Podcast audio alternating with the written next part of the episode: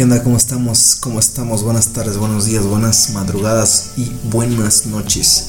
Ahora que sea que me estén escuchando.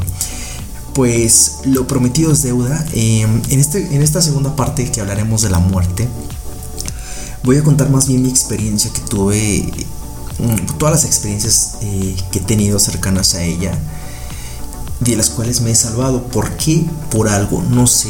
Em, hasta ahora sigo sin saber por qué he tratado de vivir mi vida, he tratado de, encontrar ciertas, cierta búsqueda, ciertas respuestas a ciertas búsquedas. Pero al final de cuentas yo, yo creo que mientras sigamos vivos, mientras yo siga vivo, no voy a encontrar verdaderamente la razón. Y quizás, tal vez me equivoque, tal vez esté en lo correcto. Quizás todos nosotros la encontramos en el hecho de, de nuestra muerte quizás ahí entendemos el por qué estuvimos aquí. Porque yo te puedo decir que a lo mejor mi misión es viajar, ¿no? Pero llevo alrededor de 40 países y al final de cuentas digo, ¿será eso?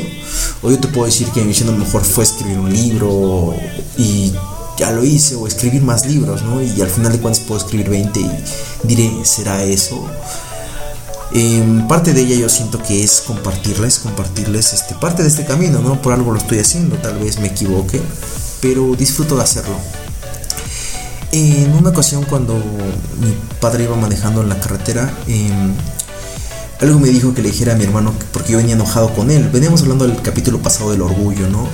Yo venía enojado con él y yo le dije a mi hermano, dile que le baje, porque algún presentimiento, ¿no? Tenía y cuando mi hermano se lo dijo, mi padre le bajó la velocidad y veníamos en una carretera donde solamente había un carril de, para cierta dirección y el otro para la opuesta.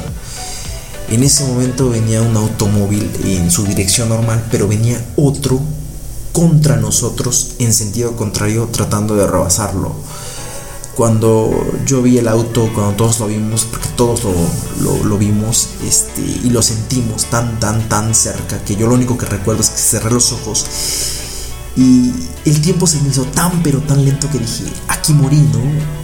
Cuando los abrí, no sé cómo pasó, pero ya el otro carro ya no se veía, este, nosotros nos habíamos salvado, mi papá me dijo, papá, este, mi papá estaba en shock dijo que prácticamente pues no volanteó ni nada porque era caer a, una barranca, ¿no? Al precipicio. Y dijo pues ya que fuera el impacto. Todo el mundo nos quedamos ya, este, con iba mi tío también. Todo el mundo nos quedamos con, con sentimientos al impacto, ¿no? En otra ocasión donde yo iba a morir iba a ser surfeando, eh, las olas estaban bravas. Yo en mi inexperiencia de surf, lo escribo en mi libro, me, me arriesgo, me aviento y en una de ellas este, la ola me pues la veo tan grande que me, empieza a revolcar y llega el momento que yo quería salir salir a, respirar y lo único que hacía era tomar así respiraba pero con, con, agua y agua salada y así era ola tras ola tras ola tras ola hasta que llegó un momento que yo ya me cansé y dije no pues yo creo que aquí es mi final y en eso siento, pues yo ya, había caído en cierta, este, cierta desesperación y en eso siento como la, la tabla estaba amarrada hacia mi pie y digo, no, aquí no es mi final, que abrazo la tabla y ¡fum! Me saco volando, ¿no? Estoy resumiendo todo esto, ¿no? Al final de cuentas las historias son más largas. En última ocasión, em, yo, este, bueno, también cuando me robaron, pero yo creo que ahí cuando me robaron y me sacaron la navaja no fue tan de muerte, pero creo que sí algo me salvó. ¿Por qué? ¿Quién sabe? Y en otra ocasión este, fue en la montaña, donde yo me iba a caer, me resbalo por querer tocar la nieve y por curioso y este bueno este algo hizo que yo agarrara con fuerza la, la, piedra y que me calmara y me agarrara no y la otra ocasión bueno la más reciente es como ustedes ya saben en el Caribe por querer tocar el pez león que yo no sabía que era pez venenoso en mi inexperiencia y en mi ignorancia no pero bueno en, en esta ocasión lo que les quería yo hablar de de este audio es que la, estas fueron cercanas a la muerte, pero verdaderamente cuando me sentí muerto fue en una experiencia chamánica con hongos alucinógenos, con los hongos sagrados que yo considero porque cambiaron mi vida. Yo cada año, cada año, cada año voy a Huautla de Jiménez, Oaxaca a consumir estos una vez por año, solamente una vez por año, o sea, no soy adicto ni nada. Eh, lo hago más que nada para encontrarme o reencontrarme con mi cero, para no olvidar qué fue lo que cambió mi vida, ¿no? Y aparte de que la gente de allá es muy amable y ya la chamana y su familia ya son parte de mi familia, ya soy este padrino de, de sus hijos, de, de, sus nietos de la chamán, ya, ya son mis hijados y bueno.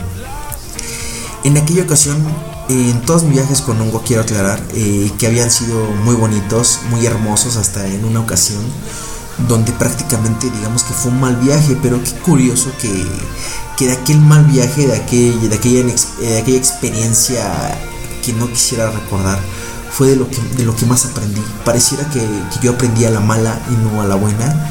Aunque sí a la buena, pero como que aprendía un poquito, pero a la mala fue lo, lo que sí verdaderamente cambió mi vida.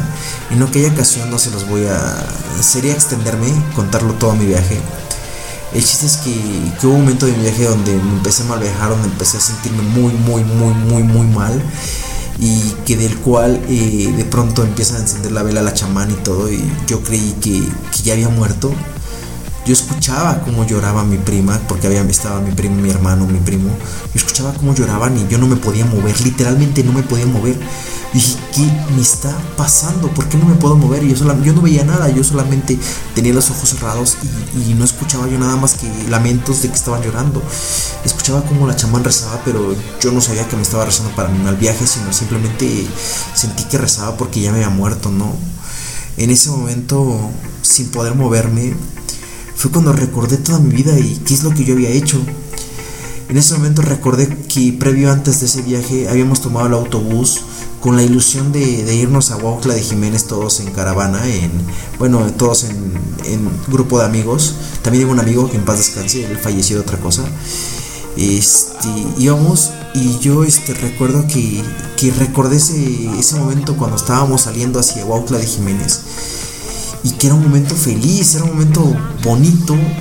Y al verme ahí sin poder mover, con la luz, con toda la luz apagada, porque no podía ver nada, solamente escuchaba cómo lloraban, cómo rezaban. Yo en ese momento dije, verga, vine a mi muerte, ¿no? O sea, en ese momento empecé a recordar a mi abuelita, a mi madre, a mis amigos, a mi papá, que mi papá en, ese, en esa ocasión no quiso viajar con nosotros con el hongo, pero sí viajó con nosotros a Huautla de Jiménez y se quedó en el hotel. Y yo dije, ya no me pude despedir. Mi madre pensó que yo venía pues a pasear y yo vine a mi muerte. Ya no me pude despedir. Ya no pude abrazar a mi abuelita por última vez. Ya no pude decir a mi, a mi padre que, que, lo amo. Ya no pude hacer ciertas cosas. Ya, y ya no me fui a, la India. Ya no, ya no conocí Tailandia. Ya no pude ni siquiera casarme ni tener hijos ya no pude experimentar ciertas cosas y fue algo que, que fue muy fuerte para mí y entre más, entre más eh, me aferraba a ya no pude o ya no pude este, tener esto, ya no pude tener departamentos, ya no pude comprar esto, viajar y entre más me aferraba al ya no pude, ya no pude, más me dolía, más me revolcaba el, el, honguito, más me... era como una lección, una lección verdaderamente de qué hiciste, ¿no? ¿Qué quisiste sentir o te sentiste que vivirías mil años? Pues tómatela, ¿no? Te moriste en este momento. Y fue algo tan fuerte, tan fuerte que yo en el momento en que dejé de resistirme, dejé de sentir dolor. En ese momento cuando dije, ya, pues ya, se acabó aquí, se acabó. Lo que no hice, pues ya, aunque me arrepienta, aunque me doliera, eh, ya no tengo, ya no tengo más kilómetros, ya no tengo más días, ya no tengo más minutos, ya no tengo más nada. Lo único que me queda es resignarme. Y en ese momento cuando yo decidí ya dejarlo ir, fue en ese momento cuando empecé a escuchar más rezos, más cánticos, cuando empecé a ver que empecé a sentir que me empezaban que, que algo me estaba tocando, que me estaban poniendo las unas plantitas para reanimarme. Y en ese momento fue cuando yo no podía dar fe ni legalidad de lo que estaba pasando. Pero cuando vi que no estaba muerto, yo todavía no me la creía. Yo todavía no sabía que en realidad qué estaba sucediendo. Y bueno, no se las hago más larga porque vamos a acabar los 10 minutos. Eh, después de que pasó todo esto, después de que yo estuve consciente, después de que me, digamos que regresé en sí a este mundo, lo primero que hice fue llorar, llorar por todo aquello que, sentí que me arrepentía de no haber hecho. Lo segundo que hice fue abrazar a, mi hermano, a mi prima, a todos los que estaban ahí. Lo tercero que hice acto seguido fue que cuando amaneció, eh, ver el amanecer una vez más y dije gracias, gracias, gracias a la deidad aquella que, está, ¿no? Porque sí, sí sabemos que sí, está, es, yo creo que hay algo divino, no quiero decir ni quiero meterme más en esto, solamente simplemente creo en eso. Y acto seguido, después de ver el amanecer tan hermoso, yo bajé, bajé porque la casa de la chamana está hasta arriba y el hotel estaba hasta abajo en el centro. Yo bajé corriendo el centro y toqué con gran desesperación que mi papá aún seguía durmiendo y yo lo desperté y le di un abrazo y le di un beso, ¿no? Y agarré el teléfono y le marqué a mi mamá y le dije cuánto la amaba, cuánto la necesitaba, a mi abuelita y cuando regresé pues las abracé y ahí es cuando descubres que verdaderamente la vida, cada amanecer, cada día que pasa te da una oportunidad, ¿no? Te da un chance más, chance aquí en México es oportunidad de vivir y de estar aquí, ¿no? Así que pues ya me pasé, ahora sí me colgué, no quería hacerlo, pero era necesario poder explicar estas situaciones que han hecho y han marcado mi vida. Eh, vamos a seguir con una tercera parte ya para finalizar este, esta serie de, de lo que es la muerte. Que al final de cuentas yo creo que lejos de ser una maldición o lejos de ser un tema tabú, ay, pobrecito, o lejos de tenerle miedo, yo creo que es una invitación a verdaderamente vivir la vida, ¿no? Yo creo que verdaderamente si le vemos el lado positivo, si le vemos la ventaja de este, de este gran hecho, y inevitable principalmente, es reflexionar y, tomar eso como fuerza para, para poder vivir más intensamente nuestra vida. Y con esto quiero cerrar este, esta segunda parte, eh, no sin antes agradecerles invitarlos nuevamente a que reflexionen, a que aprendan del...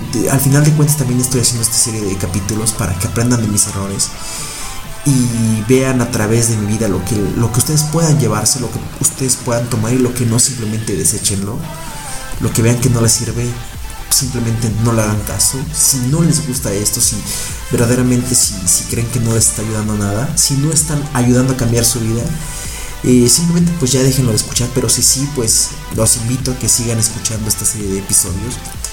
Porque al final de cuentas mi intención no es venderles humo, no es venderles nada.